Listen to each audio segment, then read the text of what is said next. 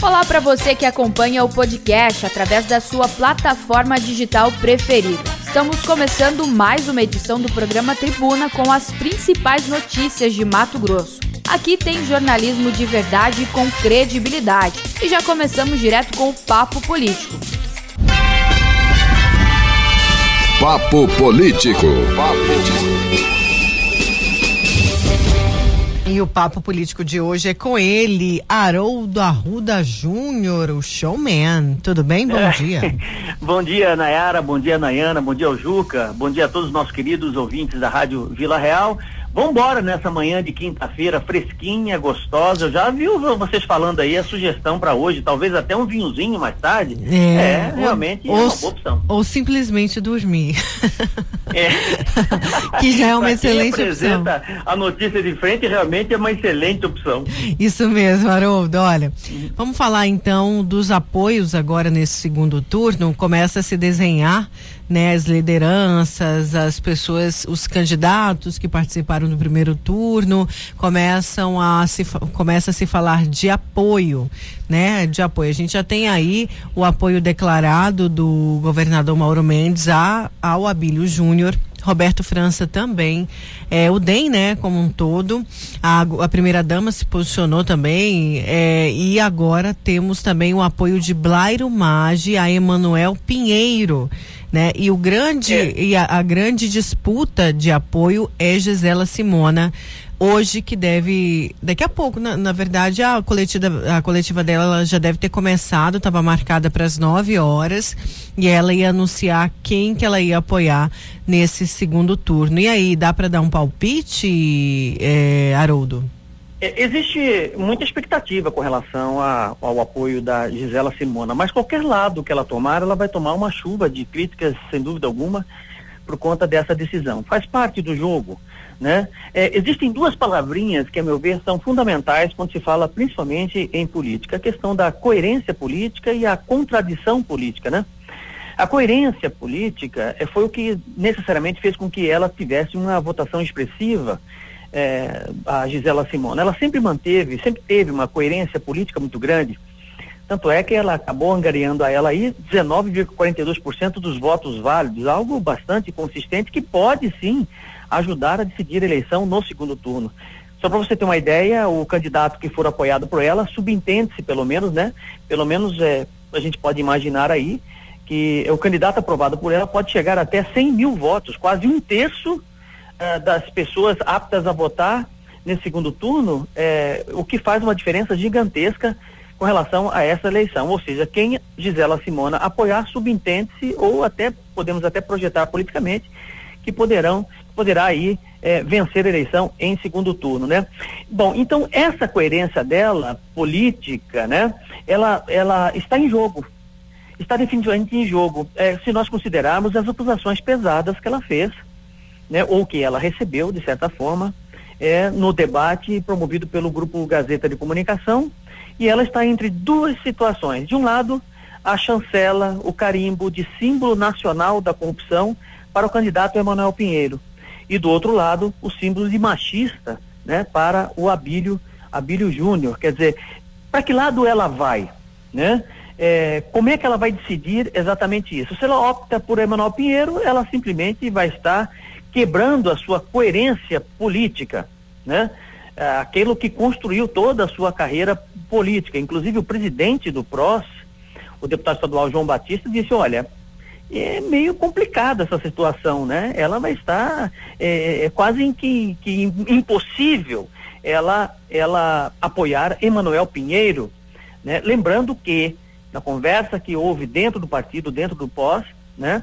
Com os correligionários, com os vereadores, cinco candidatos a vereador optaram pela pela neutralidade, cinco é, é, optaram é, pelo apoio a Emanuel e dez optaram pelo apoio do Abílio. Então veja como a situação dela é uma situação delicada. Aí cai aquela palavrinha de neutralidade. Eu particularmente acho que todo agente político deve ter, sobretudo, transparência nas suas ações e um posicionamento ideológico, né?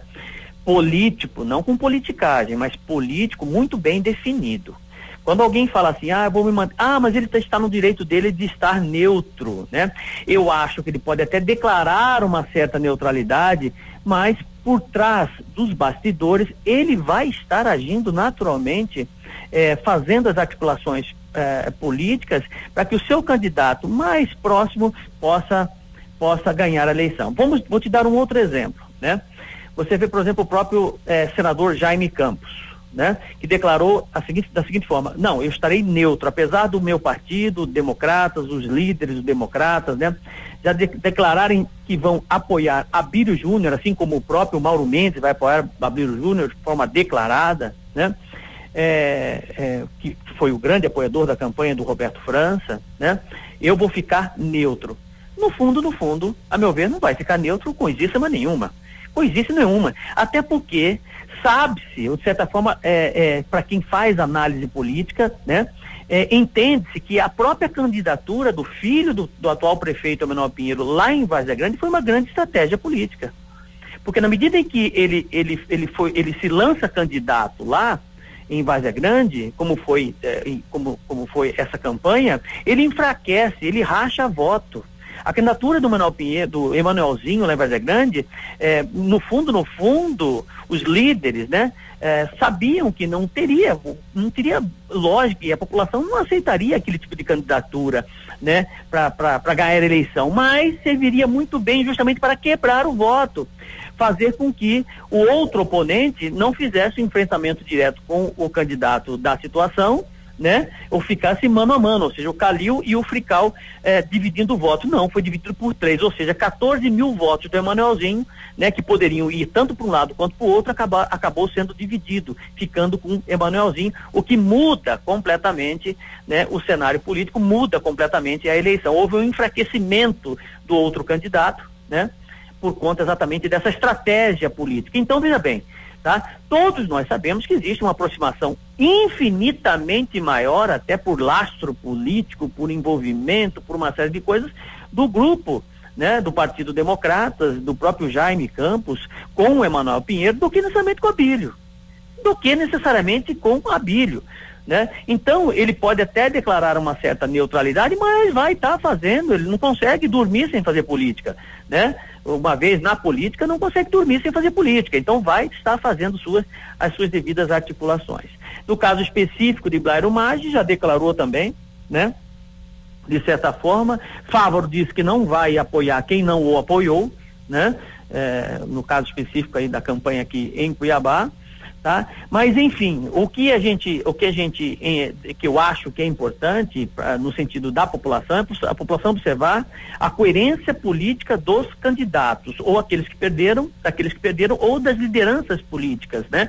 Isso é muito importante. Aquele que se posiciona, se posiciona, eh, se desvela neutro num processo importante como esse, né? Ele não ajuda com absolutamente nada, absolutamente nada com relação à democracia.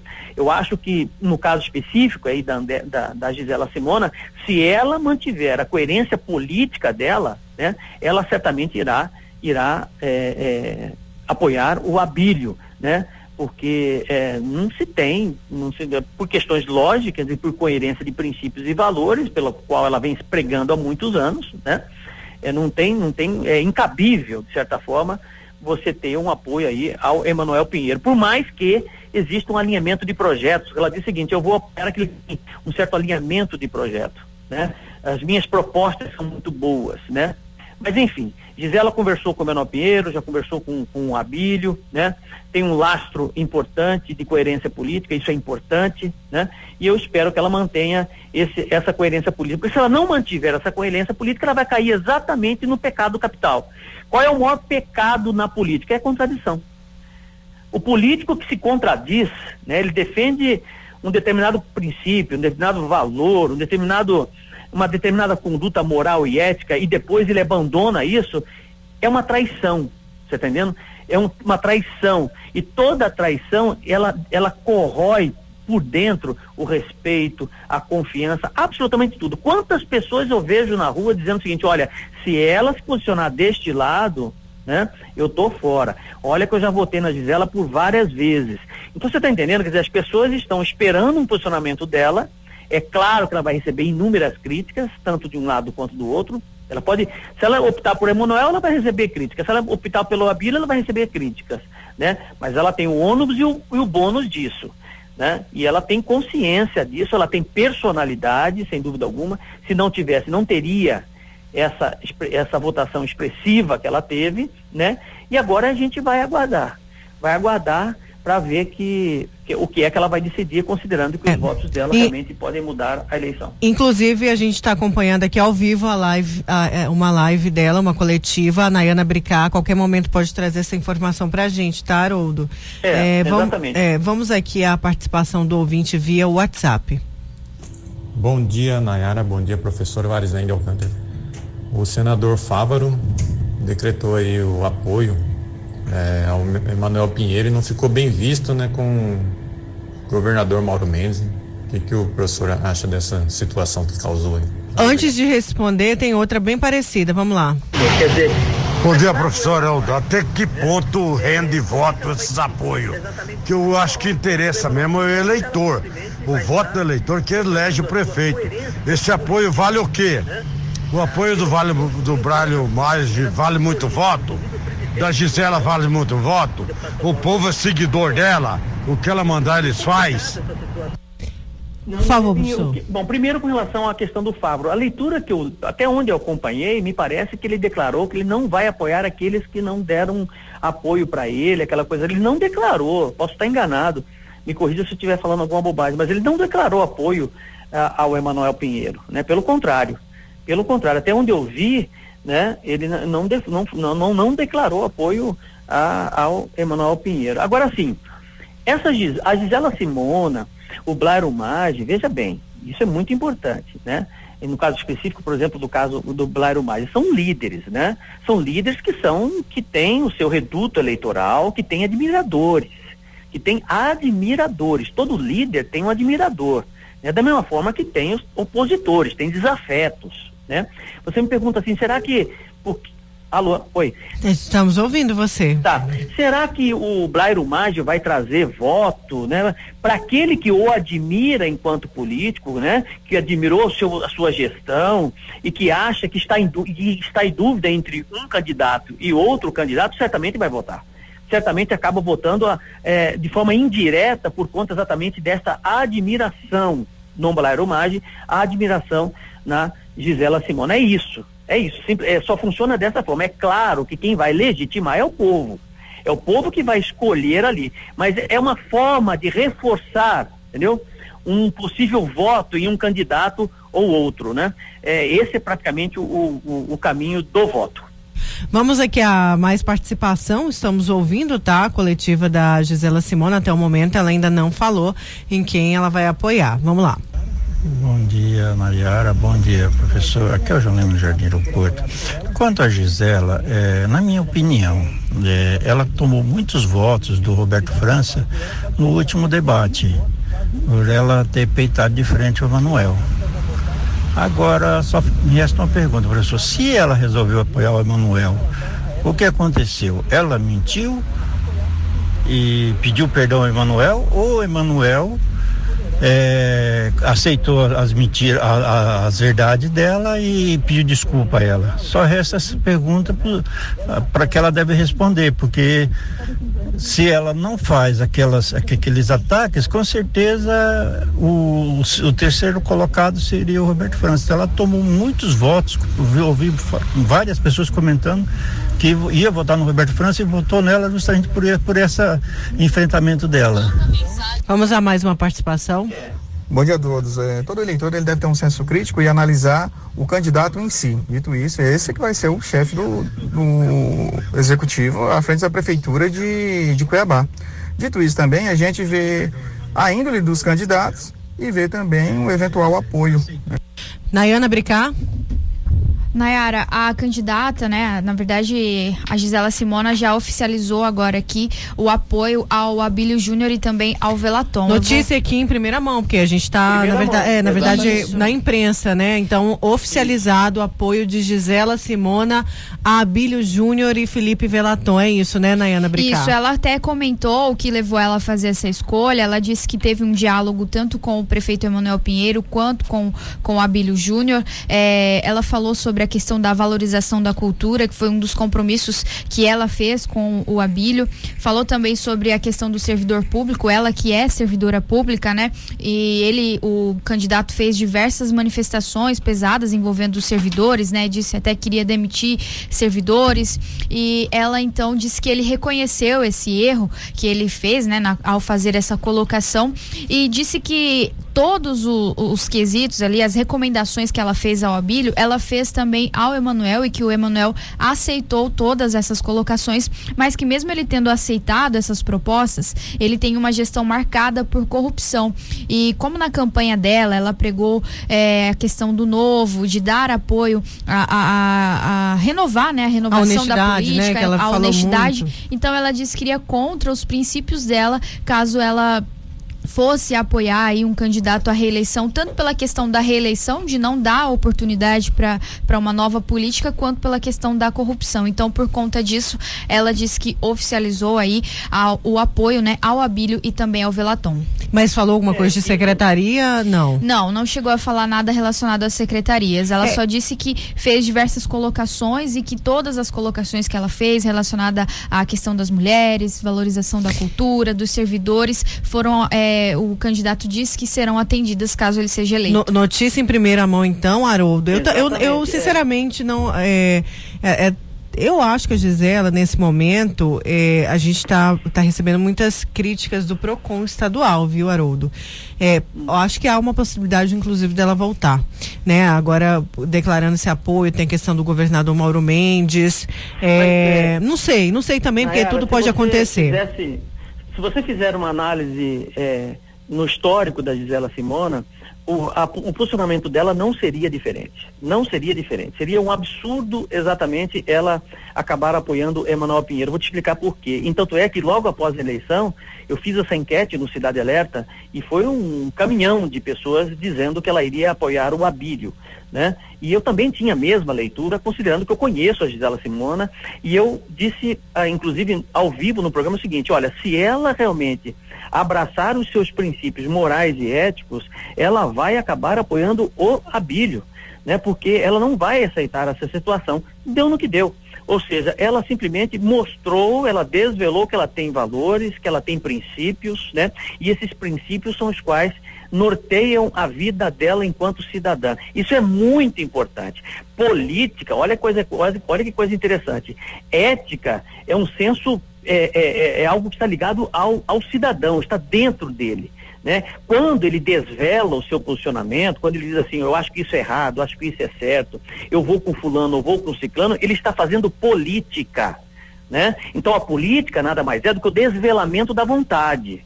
Né? E essa vontade, sobretudo, está carregada de princípios, de valores morais, de valores éticos, de, de, de valores de formação. Que são valores de formação?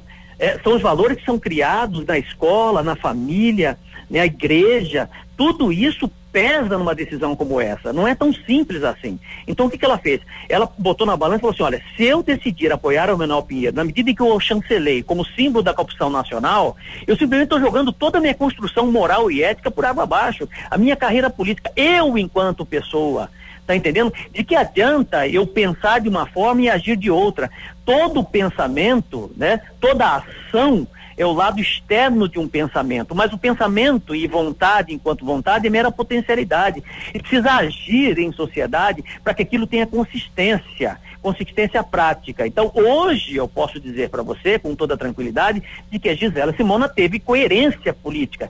Ela, esteve, ela manteve os seus princípios morais e éticos como cidadã, não como candidata derrotada à, à, prefeitura de Cuiabá, mas como cidadã. E isso é muito importante você ter um posicionamento seguro, firme, sólido com relação às suas decisões morais e éticas. Uma vez uma palavra, uma vez dita, não se volta atrás. Não é. se volta atrás. Como é que ela vai fazer numa situação como essa? Então, eu pois é, eu, eu, também, é, eu também falei isso aqui ontem, viu, Haroldo? Eu falei que eu não acreditaria, eu não acreditava que ela ia é, apoiar o Emanuel e pronto, as nossas, as nossas conclusões se concretizaram, né? Ela declarou então um apoio a Abílio Júnior e Felipe Velaton. É, Haroldo, claro que essa vai ser uma notícia que vai repercutir bastante, o nosso horário está bem apertado, porque na volta a gente tem uma entrevista com o Zé Carlos do Pátio de Rondonópolis, que foi o prefeito eleito, mas tem muita participação aqui, depois eu volto com mais participação dos nossos queridos ouvintes. Obrigada, viu, Haroldo? De nada, tá ótimo. Obrigado, Nayara. Obrigado, Nayana. Parabéns ao Tribuna, em primeira mão aí, já dando o posicionamento da Gisela Simona. E é claro que o desdobramento de tudo isso você vai acompanhar no Cidade Alerta, 1750, é, aí na TV Vila Real, canal 10.1. E eu espero a sua participação, conto com a sua audiência, tá bom? E podem me seguir também no meu Instagram. Já estou chegando perto de Nayara Moura, de Luciana Gavilha e de Nayana Bricar. Então falta pouco. Me sigam no meu Instagram, arroba Haroldo Arruda Júnior. Haroldo com H, né? Haroldo com H. Haroldo com H. tá certo. Tchau, Haroldo. Tá Obrigada. Tá tchau, tchau. Um bom dia a todos. Bom dia. Esse foi o Papo Político. Gente, temos que ir pro intervalo. Na volta tem mais tribuna. A Vila Real 98.3 está apresentando Tribuna, Tribuna com Nayara Moura. Voltamos com Tribuna desta quinta-feira, hoje dia 19. Lembrando que amanhã é feriado, mas estaremos aqui e vamos receber é, o prefeito Emanuel Pinheiro é, para um bate-papo aqui pós-eleição. Na verdade, ele não nos atendeu na segunda-feira, apenas a Bílio aceitou o nosso convite e a assessoria pediu o, espaço. Então, como aqui é uma democracia, a gente tem que dar um espaço igual para o outro candidato também. Lembrando que amanhã, é amanhã já, próxima semana está programado ouvir os vices, os vices Felipe Velaton e José Roberto Estopa aqui no Tribuna.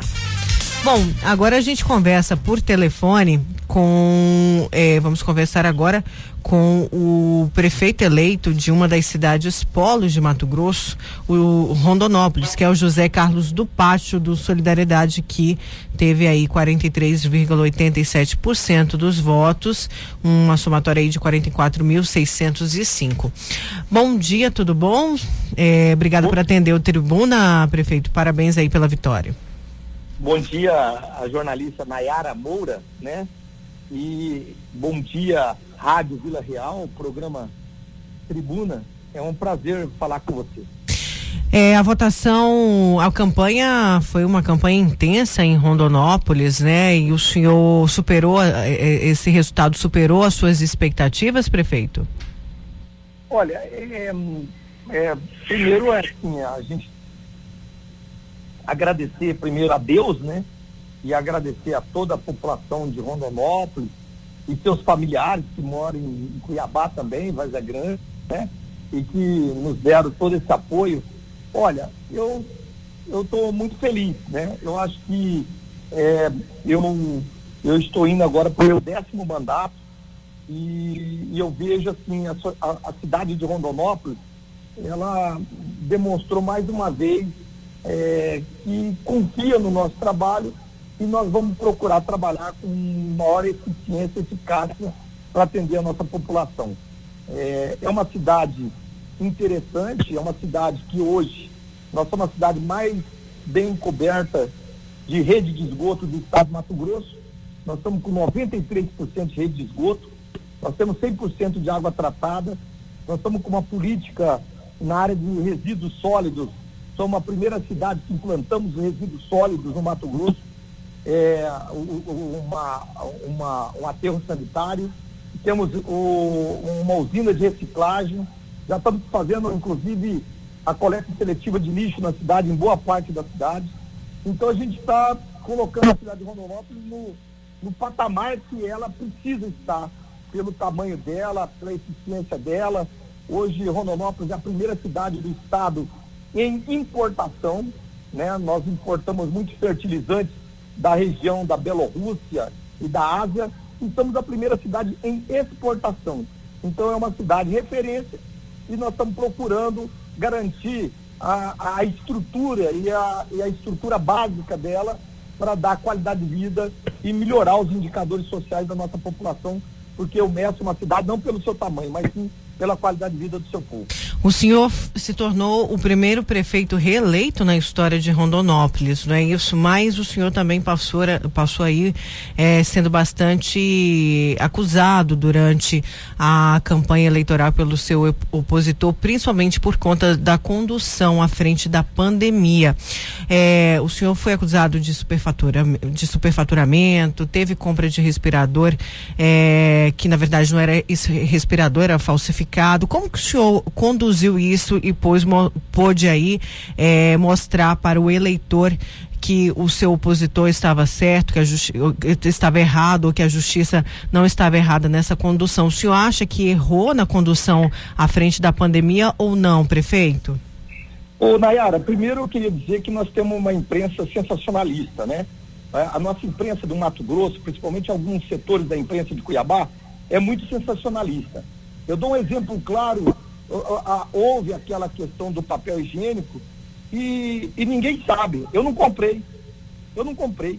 E, e, e, e Cuiabá, programas sensacionalistas aí em Cuiabá. O senhor não chegou a comprar então, né? Não comprei. E, e, e, até hoje, Cuiabá, eu vejo algumas, algumas, algumas mídias de Cuiabá, alguns sites, jornais, falando disso e eu não comprei. É, é, é, olha que, que coisa, como, como a comunicação passa informação equivocada para a sociedade, né? Isso é um ponto. Quanto aos respiradores, eu quero aqui dizer que não teve município que tomou uma atitude mais correta. Nós, nós na mesma hora que soubemos que fomos enganados, comunicamos à Polícia Federal, à Polícia Civil, o, o juiz bloqueou a conta do empresário e, e, o empresário foi preso. Quer dizer, nós tomamos todas as atitudes. Quer dizer, é, é, olha a pergunta que você fez e olha o que, que nós tomamos atitudes. Quer dizer, atitudes firmes, fortes Hoje o empresário está preso, coisa que não aconteceu no Brasil.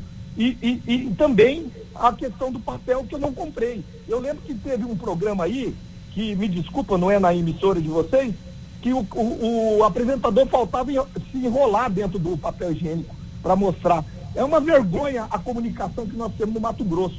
Não e, tô, então o senhor conseguiu. Eu quero elogiar a Rádio Vila Real e é por isso que eu estou falando com você. Mas é muito importante a sociedade de Cuiabá ter essa consciência de que nós vivemos hoje uma, um sensacionalismo, uma imprensa marrom que tem que acabar com isso. Isso é uma vergonha. E eu fui deputado mais de 20 anos. E eu tenho mais, 10 mandatos na nossa cidade de Rondonópolis. E eu tenho um nome muito bem respeitado na cidade. E eu, eu fico envergonhado quando eu vejo isso acontecer no estado de Mato Grosso, principalmente na minha querida Cuiabá, que eu tanto orgulho que eu fiquei mais de 20 anos como deputado. A, a sua vitória, um dos pontos mais fortes, o senhor atribui ao saneamento básico, prefeito? É, é um todo, né? É um todo. É toda uma política pública para a sociedade. Por exemplo, eu desafio. Foram mais de 400 mil eh, de investimentos, é isso, no saneamento básico de Rondonópolis? Não, isso é muito pouco. Eu, nós fizemos muito mais do que isso de investimento em saneamento básico. Eu estou com 93% de rede de esgoto pronta. E, o, e, o, e a autarquia é pública, é do município. Ela é uma autarquia do município. Quando houve a, a privatização da Sanemate, nós não aceitamos a privatização dela. Nós assumimos o, o, o, o saneamento básico, a Prefeitura de Ronópolis não vendeu, hoje ela é pública e hoje é um modelo para o Brasil.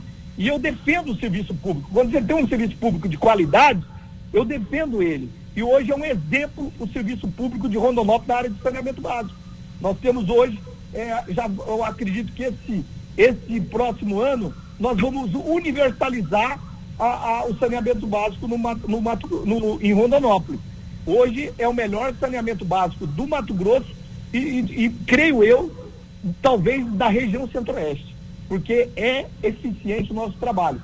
Agora, é, falta 7%, eu acredito que o ano que vem nós cobrimos toda a cidade com rede de esgoto.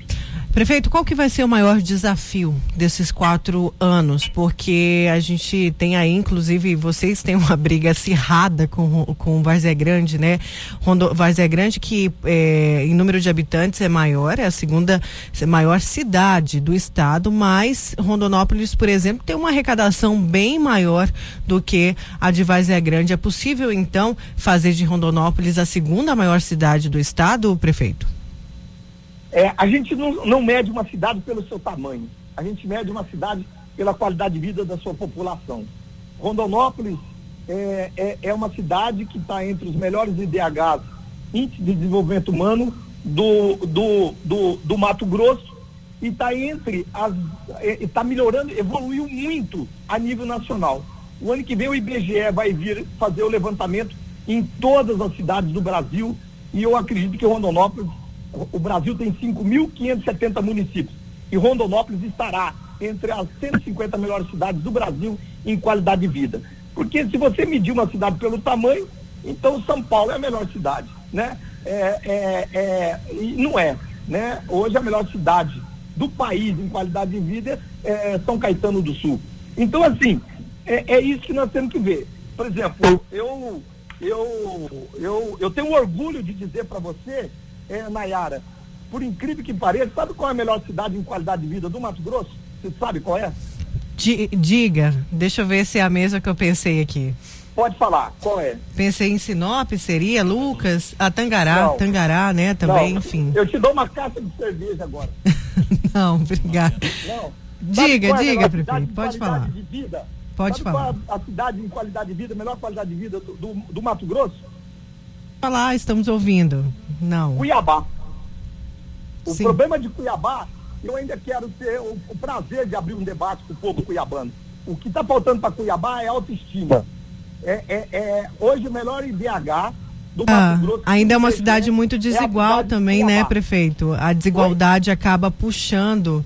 É, acaba barrando essa qualidade de vida. Ainda é uma, é uma cidade muito desigual e acredito que tem muito ainda o que avançar, mas a gente como imprensa torce para que, que avance cada vez mais. Você sabia que Cuiabá ela tem mais qualidade de vida do que Campo Grande?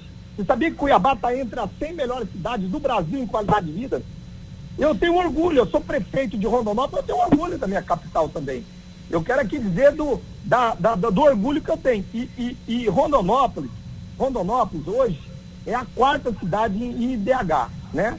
A segunda é Lucas do Rio Verde, a terceira é Nova Mutum. E Rondonópolis é a quarta. Mas a gente fica orgulhoso. Agora, é lógico, Cuiabá precisa de políticas públicas, precisa, né? Por exemplo, tem falhas aí é, que eu, sinceramente, acho que tem que corrigir. Por exemplo, essa questão da, da CAB aí, do saneamento básico, precisa de melhorar. Então, tem políticas públicas aí que precisa de melhorar. Mas Cuiabá, quando você vê a, a, o índice de mortalidade infantil, renda média, média de escolaridade, longevidade, os indicadores de Cuiabá são muito bons. O, o então, foco eu aqui dizer que é o foco é, é Rondonópolis só faltou, só faltou aquela pergunta, né? Qual que vai ser o maior desafio, prefeito, nesses nesses quatro anos? O senhor acredita que qual que vai ser o maior desafio da sua gestão aí em Rondonópolis? Olha, eu eu acredito que no próximo ano a gente vai evoluir muito a política de educação infantil. Nós estamos construindo agora, entre creche e escola de educação infantil, 22. Eu acredito que na área de saneamento básico a gente universaliza é, esgoto e, e, e, na área de aterro sanitário, a gente deixa tudo dentro do, do, de, uma, de um equilíbrio muito bom. É, o que o Rondonópolis tem, um desafio muito grande de Rondonópolis, por exemplo, é infraestrutura. Né? Nós estamos hoje com três frentes de asfalto, com recurso próprio, asfaltando o distrito de três distritos industrial da cidade. Então, bairros também que tinha 30, 40 anos que não tinha asfalto, nós estamos colocando asfalto nos bairros. Eu acredito que a gente pegou um ritmo bom e eu acho que nós vamos deixar a cidade uma estrutura de pavimentação asfáltica muito boa. É, é, na saúde, é, é, nós estamos diminuindo muito as filas de consultas, exames, é, estruturamos muito bem é, cirurgias eletivas. Eu acredito que a Rondonópolis ela está avançando muito, crescendo muito. Por isso que eu acho que é, é, os próximos quatro anos é corrigir falhas que nós temos pontuais de drenagem, por exemplo, que nós estamos aí fazendo na cidade, Habitação é um problema sério. Para você ter uma ideia, Nayara, eu peguei a cidade em 2017 com 213 mil habitantes, a cidade está com 236 mil habitantes. Quer dizer, a cidade de Rondonópolis aumentou 23 mil habitantes em três anos e pouco. Está é, é, tá crescendo muito. Então, por exemplo, a política habitacional que nós vamos ter que fazer em Rondonópolis vai ter que ser uma política muito arrojada, porque falta moradia na cidade, porque a cidade está crescendo muito, desenvolvendo muito, muitas empresas vindo para cá e, e, e, precisamos dar infraestrutura para o cidadão, né? Então, assim, eu estou muito é, é, otimista, mas é uma cidade que a gente tem muito o que fazer. Certo, prefeito, a gente agradece o senhor por ter atendido o Tribuna, a Rádio Vila Real. Claro que o nosso papel é de cobrar, cobrar bastante aqui. Temos muitos ouvintes em Rondonópolis, mas nesse momento a gente deseja boa sorte. Boa sorte para que o senhor consiga colocar em prática todas as suas promessas, os seus projetos em prol da sociedade aí de Rondonópolis. Obrigado e Deus acompanhe a todos e a você. Parabéns ao programa Tribuna, a Rádio Vila Real e a você, Nayara Moura, e quero aqui agradecer toda a população pelo apoio, pelo carinho, pela solidariedade.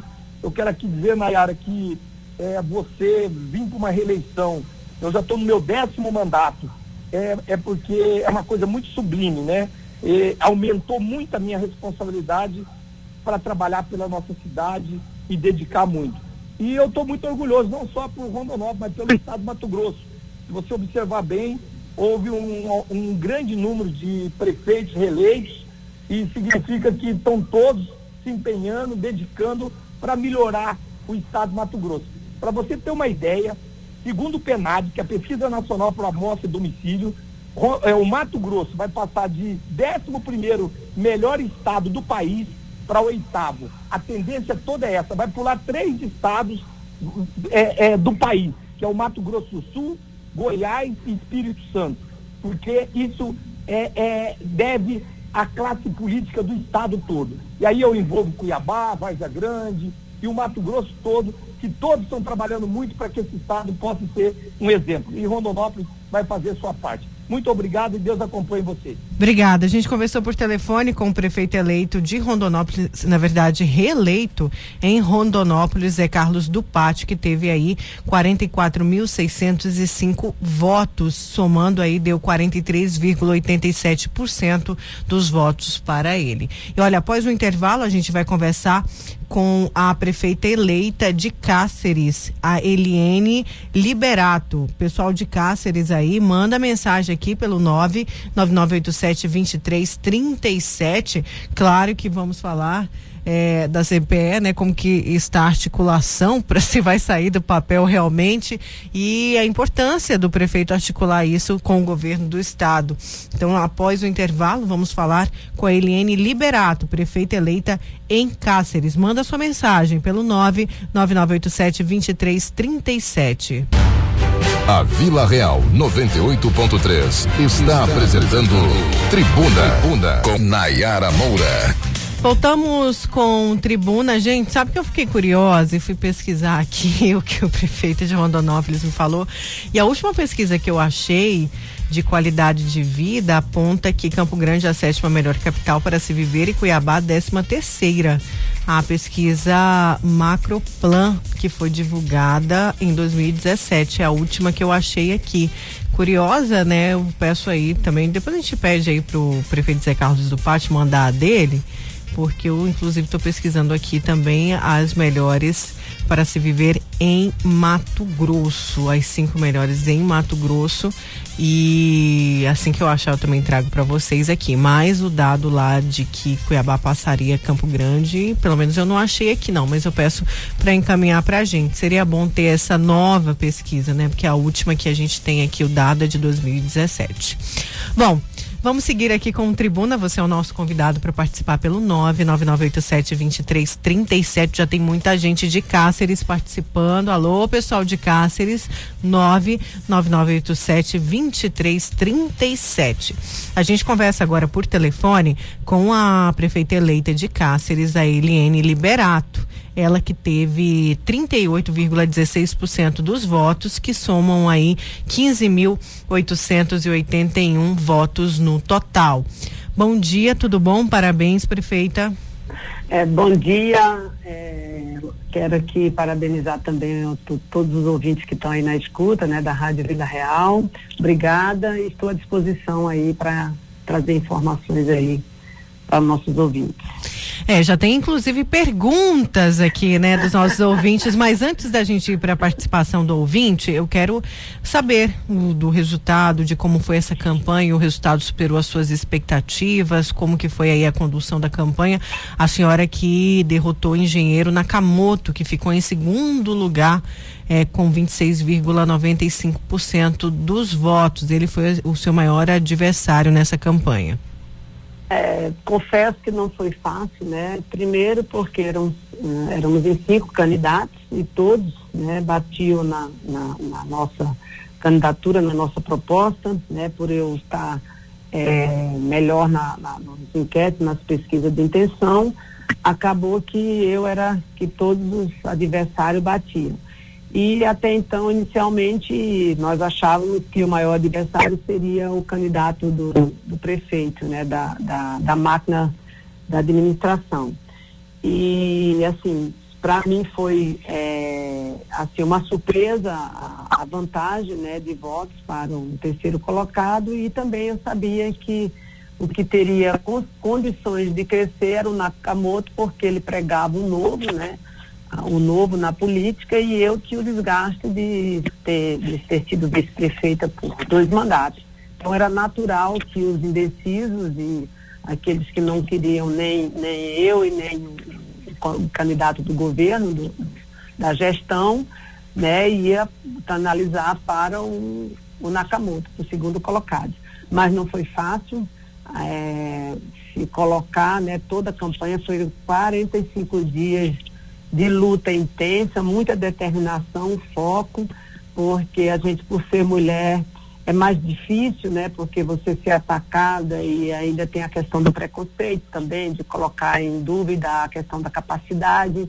E tudo isso foi uma pressão muito grande, né? E eu com 13 partidos, que não é fácil você liderar 13 partidos e 144 candidatos a vereadores e a vereadoras é, precisou muita liderança, muita diplomacia, muito equilíbrio, equilíbrio e eu assim, o que mais me surpreendeu é que eu consegui na caminhada nesse processo todo é, colocar minha essência de mulher, de mãe, de líder daquilo que eu quero. Imagine, né? Você ter um arco de aliança, o maior da história, eu pesquisei e, e e observei que na história de Cáceres nunca um, um, uma candidatura teve um tanto arco de aliança com tantos partidos e ideologi, ide, ideologias e conseguir chegar como nós chegamos, né? Numa, numa harmonia, num processo coeso e vitorioso, né? Então isso já, isso foi o mais forte e o que mais assim me deu como vitória mesmo, porque você ser protagonista de um processo desse, mulher e assim, ainda mais que eu esperava que eu fosse, é, que, que eu, eu fosse a sucessora né, do apoio da atual gestão. E aí tive que nos 45 minutos do segundo tempo, como se diz, construir tudo isso e dar tudo certo. Então, a vitória ela foi, ela foi muito assim, satisfatória no termo por ser mulher e por, por todo esse processo. É, temos aqui perguntas, eu vou dar prioridade aqui para o nosso ouvinte. O professor, ó, professor, assim como a senhora, né, professor Luiz Rodrigues pergunta: gostaria de saber se a prefeita tem algum projeto para ampliação da hidrovia no Rio Paraguai, Paraguai, perdão, e quais propostas para o turismo no Pantanal? Muito obrigada. Por favor, prefeita, pode responder. É, nós temos, sim, são dois leques importantes. Nós temos, nós somos um, uma região com potencial em turismo temos produtos, falta realmente consolidar essa questão aí, precisa da infraestrutura, da logística e nós vamos trabalhar para isso. Penso que é o, é o caminho, né? Nós já consolidamos na pecuária, somos polo em, em, em, prestação de serviço, no turismo é o caminho é esse. Quanto à questão da hidrovia, já tem um estudo aí que demonstra, né, a viabilidade isso é, não é a vontade só do município, a gente precisa sentar, as esferas né, municipal, estadual e federal, É, vamos sim, é, eu acho importante trazer o desenvolvimento, são eixos importantes, mas nós temos que ter cuidado, ter toda uma responsabilidade. Nós sabemos a questão, como que nós somos Pantanal, queremos o turismo e queremos o desenvolvimento. Mas a gente pode sim caminhar dessa forma. Nós temos exemplos de sucesso aí, os países europeus, a maioria né, transporta é, hidroviário e hoje a gente já tem as embarcações que são adaptadas, tem tecnologia que dá para você utilizar, gerando menos impacto e com certeza é, nós temos condições sim é, para avançar nesse sentido. Há os projetos que estão em, andamento, nós vamos dar continuidade, né? E vamos ter a responsabilidade de agregar isso a valor também à sustentabilidade. É, é, o governo do estado lançou um pacotão de obras, né, com dinheiro uhum. próprio. E lá está planejada a ZPE, a tão famosa ZPE que há tanto tempo é prometida para o Mato Grosso inteiro, né? Mas para o uhum. pessoal aí de Cáceres também. A senhora acredita que dessa vez é, vai ser realmente, vai sair, é, vai, vai dar andamento, o governo vai, a senhora tem essa articulação para ter um bom relacionamento com, com o governo Mauro Mendes, a senhora espera ser a prefeita aí, né? A prefeita de Cáceres, a, a ZPE esteja aí na sua gestão, ela seja entregue definitivamente na sua gestão? Veja bem, eu quero até aqui deixar bem claro que a gente tem que ser muito verdadeira na questão. Na minha plataforma de governo, até não coloquei a, a ZPE como assim consolidada na nossa gestão. E para minha surpresa, no processo eleitoral, o nosso governador Mauro Mendes esteve aqui, já está em andamento, e eu acredito, tenho a, a certeza, né, pela conduta e a postura do nosso governador, ele vai realmente consolidar esse projeto, isso eu tenho certeza, fico muito feliz, porque eu tinha evitado colocar isso na nossa plataforma de governo, porque todos os 30 anos que, que eu tenho, 35 anos de cá, 30, 30 anos de militância aqui na, no espaço da, da, da, da, daqui de Cáceres, a gente escutava todos que foram é, para a condição de pleito de prefeito, colocava as EPE como bandeira, né? E infelizmente é, nunca acontecia. E para minha surpresa, isso foi muito bom. Eu confio, acredito, eu vejo de vontade, vi compromisso dele na visita, tive a oportunidade de estar junto. Quero sim estreitar a relação com o governador. A eleição é, terminou, os palanques foram desmontados no dia 16 vou pregar a união. Nós temos deputado da região, que é da base do governo. O meu, o presidente nosso também do nosso partido, a qual fui eleito, é da base. Quero sim sentar com o governador, com toda a esfera, para a gente realmente consolidar. Não é um sonho de Castro, isso aqui seria muito egoísmo nosso, é do Mato Grosso, é da região. Nós vamos aí consolidando a ZPE, expandir né, aí para os 22 municípios da nossa região aqui sudoeste e também para, para o Mato Grosso. Vai ser a porta de entrada aí para uma alternativa aí que a gente sabe, sabe de desenvolvimento para empresa, para produto, para que aquilo que a gente tem de mais precioso de, do nosso estado, das nossas riquezas. Então, com muita tranquilidade e o, de qualquer forma o governador também, através da, da, da da aliança política do nosso vice, do, que estava junto, apoiando o nosso projeto. Então não terei nenhum problema em, em, em sentar e dar andamento, espero a gente concretizar. E tenho certeza que ele vai fazer muito, não só por Cáceres e pela região aqui, todo o Mato Grosso. Tem perguntas aqui também do Sandro Rosa, prefeita eleita Eliene, vai construir o projeto da Orla do Rio Paraguai, o projeto é sensacional, mas vai sair do papel? Então, esse é um compromisso que está nas mídias aí. Eu não, converse, não conversei com o governador nem com a Cifra, mas segundo saiu agora no diário que ele vai construir, é, salvo engano, três orlas, que é a de Barão, do Mel, de Barão e Cáceres. Tem um projeto pronto, nós lutamos por esse recurso, mas não conseguimos. E eu acredito que vou lutar, não só por essa orla, como eu tenho um sonho também de um projeto por Cáceres, de uma pista de, de caminhada e ciclismo, porque nós fomos considerados aí a capital do, do ciclismo e a gente tem ainda um fluxo muito intenso de bicicleta. E temos também né, a, o, o, esporte já consolidado aqui, da, do ciclismo e de caminhada. Eu quero também fazer esse projeto aqui para Cáceres, como uma cidade turística, precisa de uma aula, também precisa de espaço como esse, de lazer, de, de saúde para a nossa gente aqui. É, o fomento ao turismo é uma cobrança forte, né, é, prefeita? Até porque a gente vive numa pandemia, num pós-pandemia, e pesquisas já apontam que o turismo local ele deve crescer, porque as pessoas vão uhum. preferir é, ficar no, no, próprio estado para não ter que enfrentar aeroportos, enfim.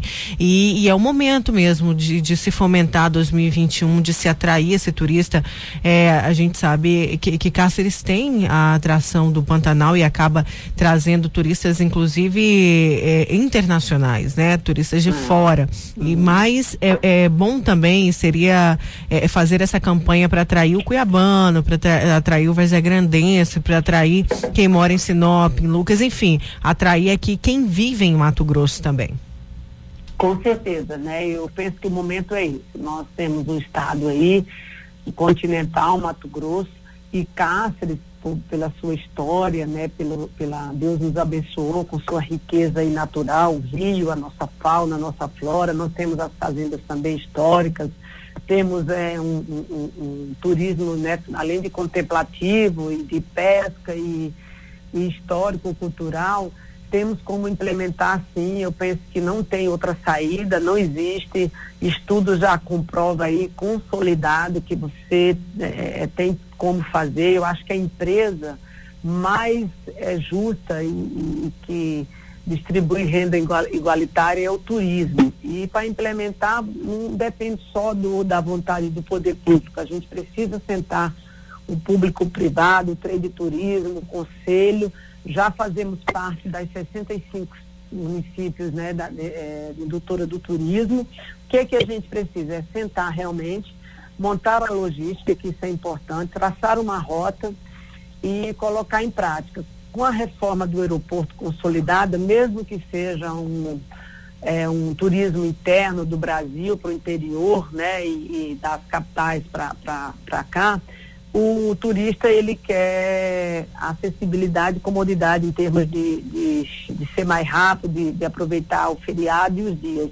E com certeza a reforma do aeroporto e, e é, sendo consolidada, está bem adiantada aí, vai depender agora da continuidade, é, nós vamos ter condições realmente de implantar né, e implementar um turismo a contento e que venha realmente satisfazer a vontade e os anseios daqueles que querem realmente explorar e conhecer as nossas belezas. Temos aqui a Água Milagrosa, que infelizmente é, é, a nossa é um lugar lindo, exótico e, e que já está que foi afetada com incêndio também, incêndio, né? É, com a queimada que a gente precisa realmente é, é, reestruturar lá, revitalizar, né? Temos as nossas trilhas, temos nossas fazendas históricas que precisa realmente se preparar e isso passa por uma capacitação, passa pela vontade pública nossa de, de investir, temos que também investir que eu penso assim que falta na cidade, eu falava muito isso e nós vamos conseguir através da universidade encantar Cáceres, vender Cáceres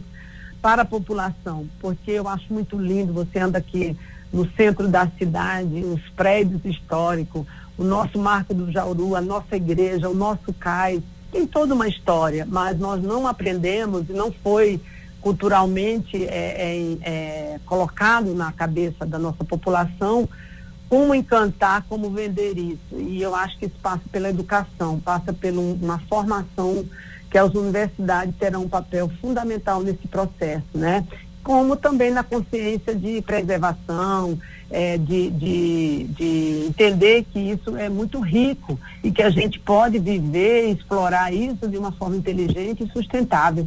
Isso é óbvio. Eu, eu sou encantada, é uma cena que nunca sai de mim, da minha pessoa foi eu estar tá ali no cais e ver uma onça ali do outro lado do cais, aquela coisa exuberante, linda, eu assim foi foi uma uma coisa que nunca vai sair da minha cabeça, uma coisa que você viu tão próximo, tão perto e tão atrativo.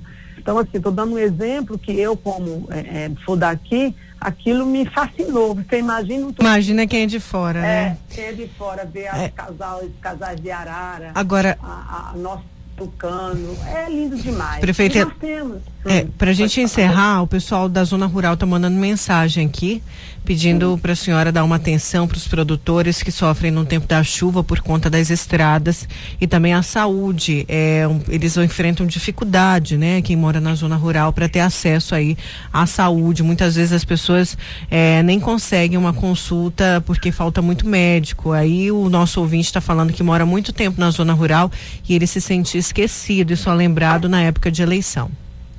É fato, hein? A, a nossas caminhadas ela provou isso. O apelo da, da nossa, é, é, digamos assim, das pessoas em relação à saúde nossa foi grande. Eu senti isso na pele, exames marcados realmente, filas e espera aí de exames marcados há mais de dois anos e não foram atendidos. Nós vamos realmente entrar dando choque na saúde, precisamos atender, nós estamos ainda vivendo aí uma pandemia, precisamos ter essa sensibilidade e realmente fazer um atendimento, tentar realmente pegar essa demanda é, reprimida e atender. Quanto à zona rural, o campo, os assentamentos, conheço bem essa realidade, sei do sofrimento das famílias do campo, em especial das nossas provedoras mulheres que atuam aí no campo como com sofrimento. Nós vamos dar uma atenção especial nas estradas, na logística também, na melhoria da nossa agricultura familiar, que é muito importante. Queremos incentivar a produção, isso entra também no turismo, porque nós temos né, as frutas, os frutos nativos, criamos alternativa aí do cumbaru, de outras frutas, do próprio pequi, que é da nossa região. Quero, é, como eu falava agora há pouco, inserir o nosso peixe aqui, o peixe de tanque mesmo, porque incentiva a produção no, no, no assentamento, no campo lá, acompanhar isso de uma maneira técnica e inserir na merenda, no cardápio da merenda escolar, o peixe sem espinha. É um alimento nutritivo, é um alimento da região, agregar valor. Isso é bom para nossas crianças e bom para quem produz. Então, isso é importante, a gente lutar por isso e temos que dar valor àquilo que a gente tem de mais valoroso na nossa região, agregando aí renda e valor para as mães, para as famílias. Vou olhar com muito carinho a questão da mulher também, a gente sabe da necessidade de política é, de saúde da mulher, trabalhar a questão da prevenção, a questão, a gente faz campanha, mas não tem uma, é, equipamento, mamografia, nem mamógrafo suficiente para é, dar conta da demanda a saúde da mulher na questão da, do pré-natal, na questão do controle de natalidade também, não funciona. A gente precisa rever tudo isso. É o nosso compromisso, é a nossa vontade.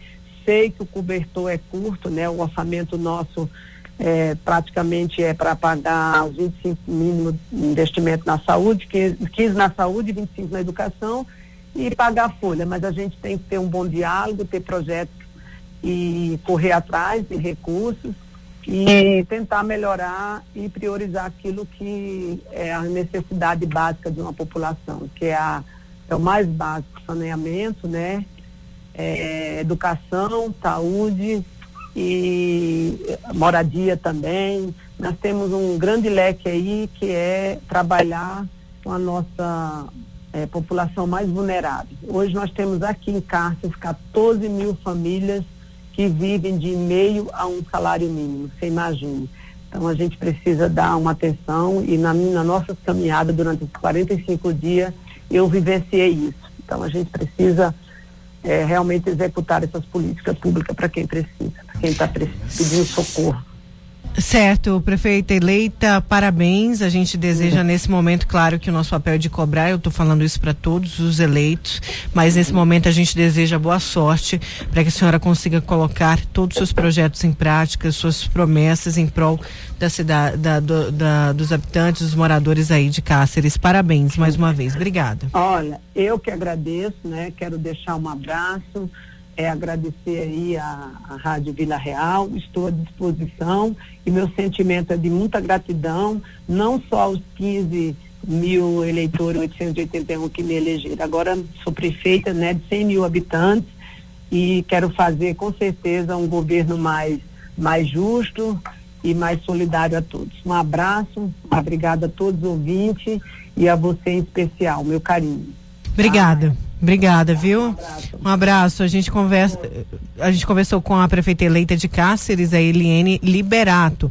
Vamos para um breve intervalo, gente. Daqui a pouco a gente vai falar de dinheiro. Atenção, você que tem carro. Você sabe a diferença da proteção veicular e do seguro? Não? Então fica ligadinho aqui no Tribuna.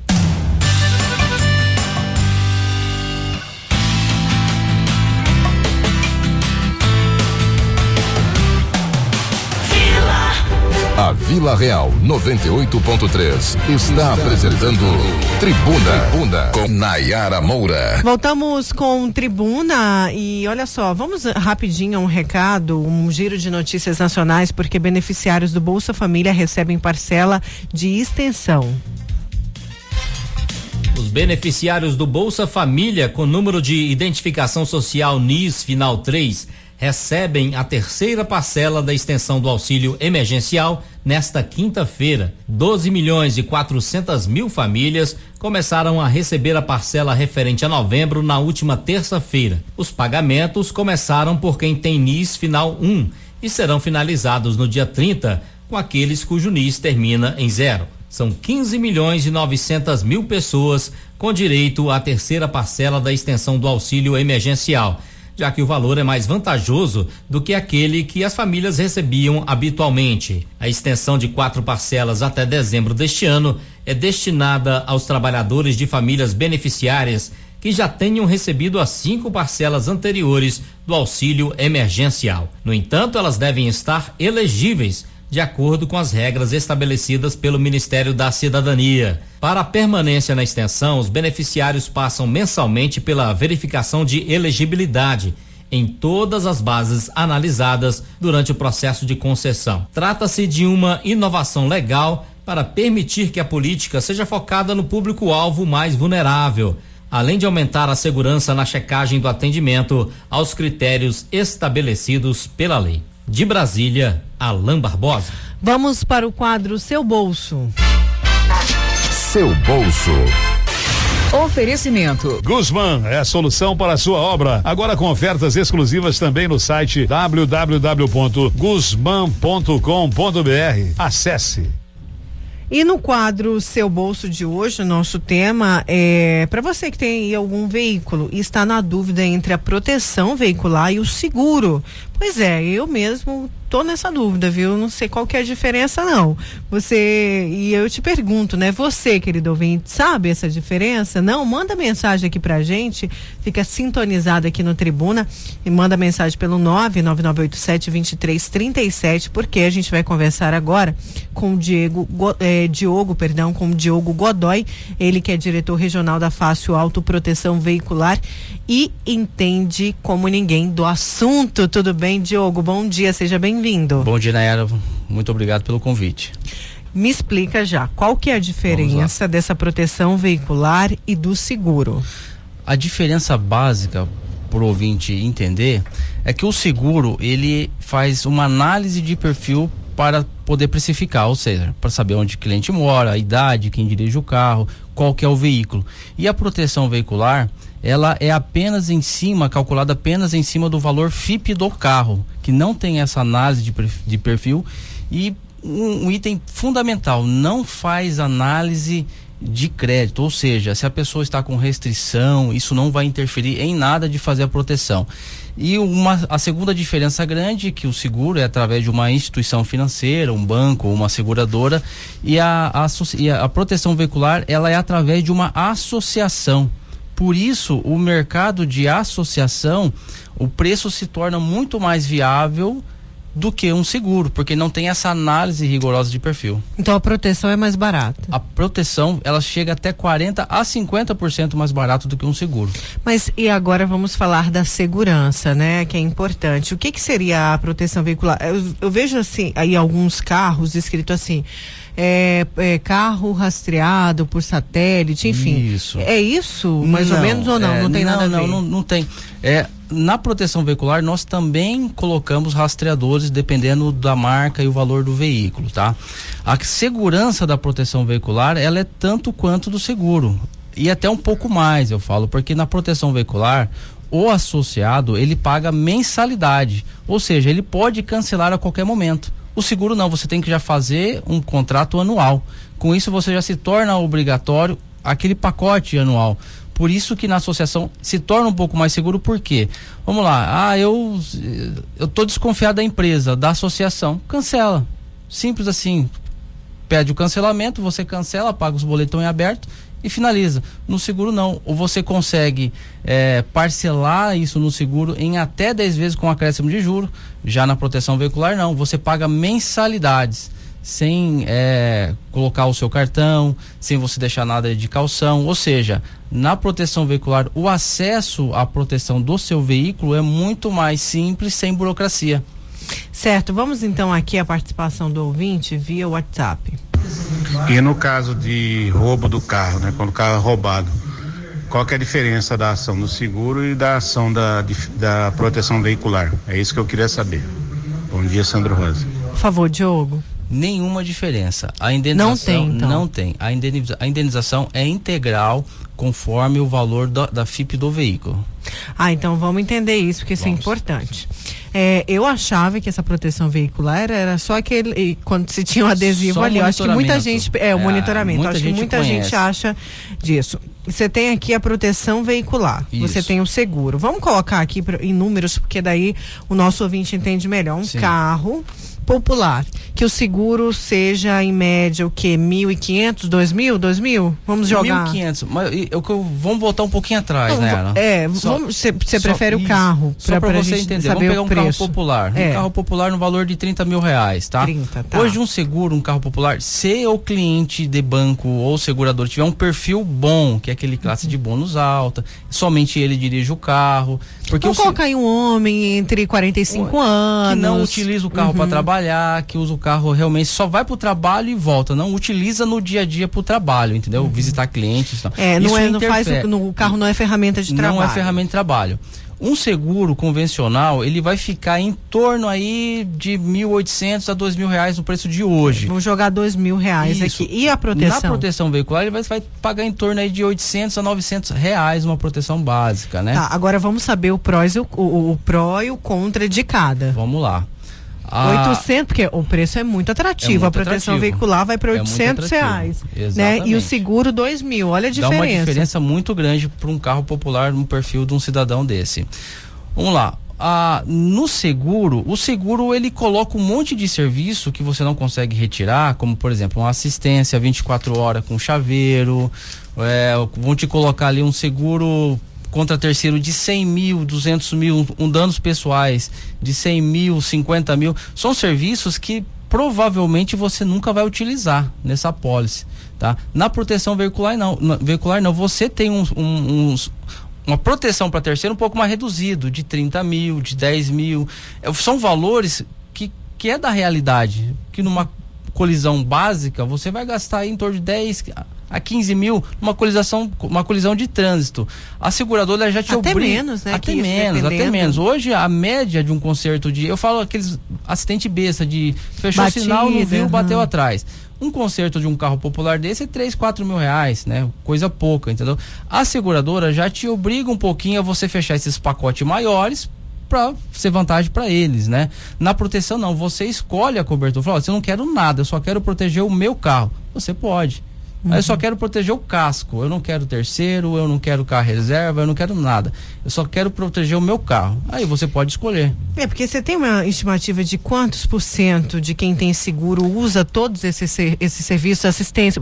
Eu, por exemplo, eu acho que eu nunca bati, mas, sério, gente, mas assim, eu nunca usei chaveiro. Uma vez eu tive que ficar entregar o carro para concessionária por problemas do carro, estava na garantia, eu fiquei 45 dias sem carro, não tinha, eu acho que disponível disponível o carro, é, mas tinha no seguro, mas na época não tinha o, o mesmo veículo. Sim. Eu não sei, foi um rolo aí, mas não usei o carro reserva. Uhum. Então, eu particularmente eu acho que nunca usei é, nada disso. É, hoje 80. É, pegando por base do nosso histórico, em torno de 80, 85 pessoas não utilizam não utilizam não então utilizam. é, é, é os paga, que utilizam é muito pequena a parcela você paga para não usar Uhum. Entendeu? Você não paga para usar. Por isso tá. que realmente não é vantagem. Hoje os nossos, os consultores de proteção veicular, eles já são instruídos a vender o que realmente interessa ao associado. Ou seja, você vai utilizar o que é essencial para você. Aí o seguro você fecha ele um ano. Você tem e que a um proteção ano. veicular? A proteção é mensal. Eu, eu fechei esse mês, quero cancelar mês que vem. Pode cancelar. Não tem fidelidade. Mas aí, esse valor de 800 Não é o muda. que é, é o Não, ano, eu- é um eu, ano. Eu tô somando o valor anual. É, o som, tá, somando igual o seguro. Eu, é, na proteção você não paga o ano fechado, você vai pagar mensalidade. Esses 800 reais você vai dividir ainda em mensais. Vamos colocar em 12. Você vai pagar ali é, 70 e poucos reais por mês, né? Aí o, o ouvinte pergunta: tem taxa de adesão ou só as mensalidades por mês? Todas as empresas têm, todas as empresas de proteção veicular têm taxa de adesão. Que geralmente tá? é quanto? Geralmente para um carro popular em torno de 250 a 300 reais, né? É uma vez, é uma única vez. Enquanto ele for associado dessa empresa, nunca mais ele paga. Olha só que eu lembrei agora, aproveitando o gancho do ouvinte. A taxa de adesão você vai pagar uma única vez. No seguro você tem que renovar todo ano. Se Aí você você paga essa taxa todo ano. e você tem que pagar novamente. Na proteção veicular, não.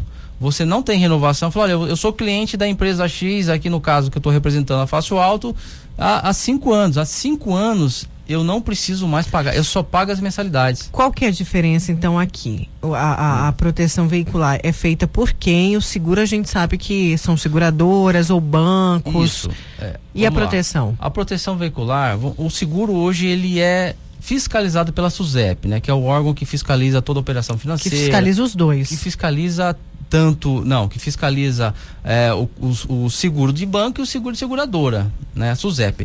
Na proteção veicular, nós não temos um órgão fiscalizador, fiscalizador federal. Quem fiscaliza hoje as associações é o Ministério Público. O Ministério Público que fiscaliza as associações, como uma associação de bairro, como uma associação dos amigos, assim, entendeu?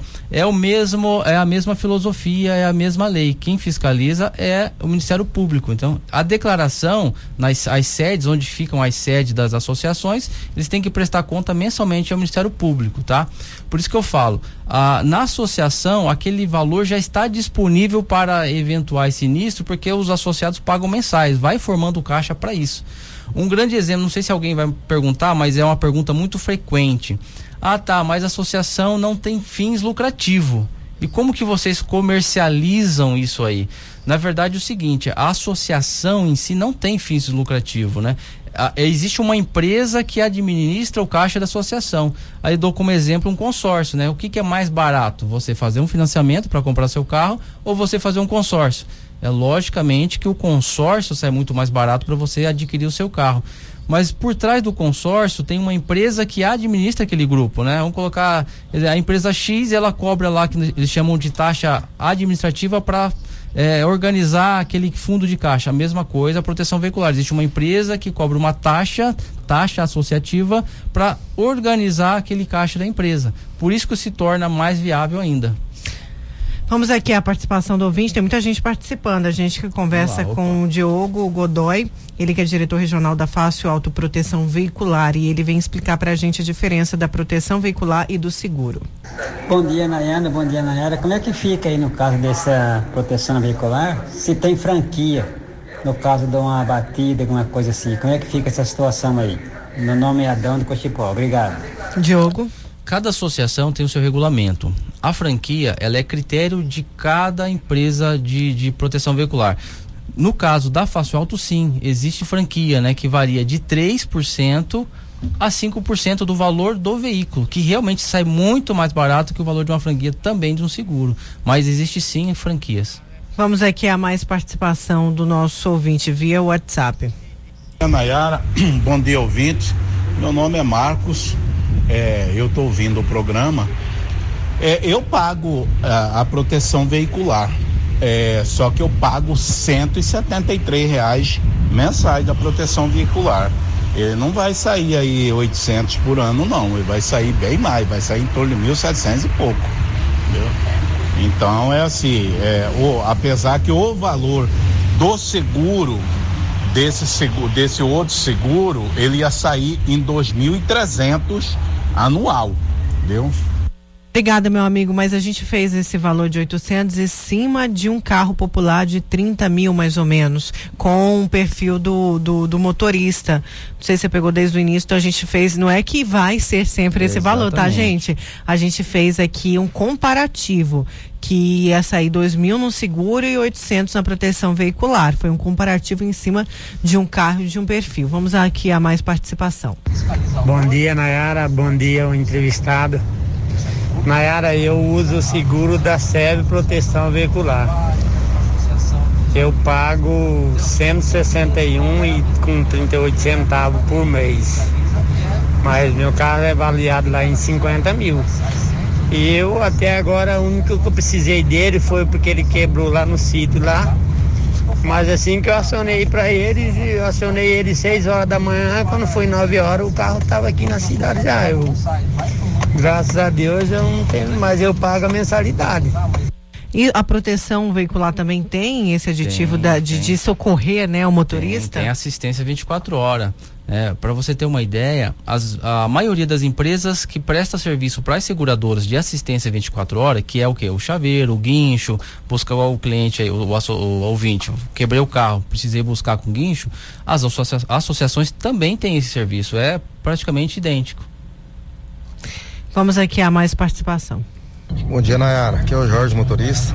Uma pergunta para o consultor aí. Por exemplo, se eu fiz o- a proteção veicular, eu pago a taxa de adesão.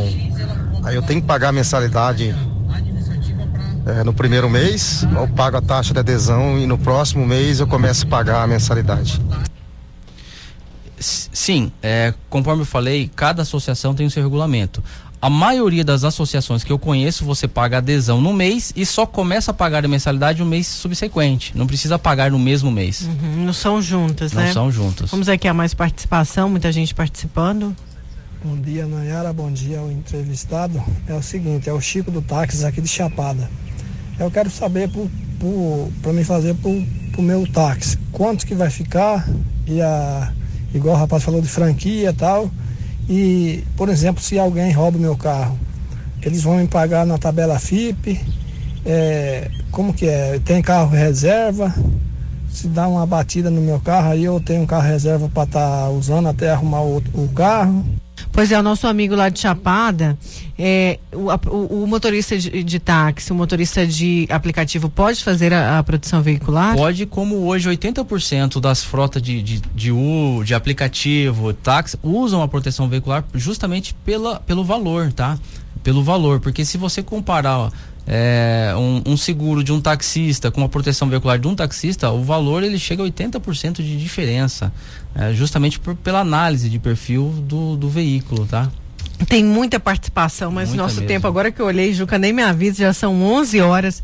É, Diogo, é, deixa o seu contato, deixa o contato lá da Fácil Autoproteção, o pessoal tirar mais dúvida, inclusive, gente, pode ligar, pode ir lá, Pode, pode sem compromisso, conversa, bate um papo, pesa aí. Eu mesmo não conhecia, olha, eu vou, vou né, conversar mais com você para entender melhor isso, porque, poxa, qualquer economia nesse momento é bem-vinda. Ainda mais final É, de ano, né? é. O pessoal quer viajar. E, e- final de ano, não só nessa pandemia mesmo. Qualquer economia e você ter a garantia que você tem seu bem ali protegido, isso não tem preço, né? Porque também ter o bem furtado que você trabalha tanto para conseguir pagar as Exatamente. parcelas não dá. Mas deixa o contato, por favor, pra gente, Tá, Diogo. vocês podem entrar em contato diretamente com o nosso escritório, que é o 659 9699 4000. Vou repetir, 659 9699 4000.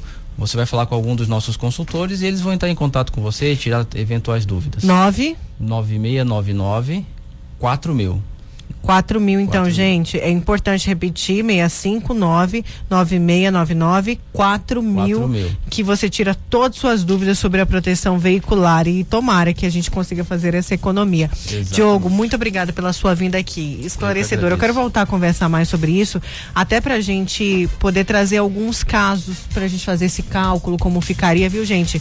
Como teve muita gente que ficou sem participar, a quantidade de É mensagem a gente vai trazer de novo pra gente conversar. É É um tema que realmente muita gente tem curiosidade e é novo, né? É novo. Uhum, com certeza. Gente, o Tribuna fica por aqui. Quero só avisar que amanhã a gente é, vai estar aqui firme e forte, tá? No feriadão e já está marcado para a próxima semana a rodada de entrevistas com os com os, os vices, tá? Segunda-feira vamos receber o vice de Emanuel Pinheiro, José Roberto Estopa, e na terça-feira o vice de Abílio Júnior, o Felipe Velaton, confirmados, ambos já confirmaram presença aqui no Tribuna. Muito obrigada, você fica agora com o Caíto Freire, um forte abraço, fiquem todos com Deus e até amanhã, se Deus quiser.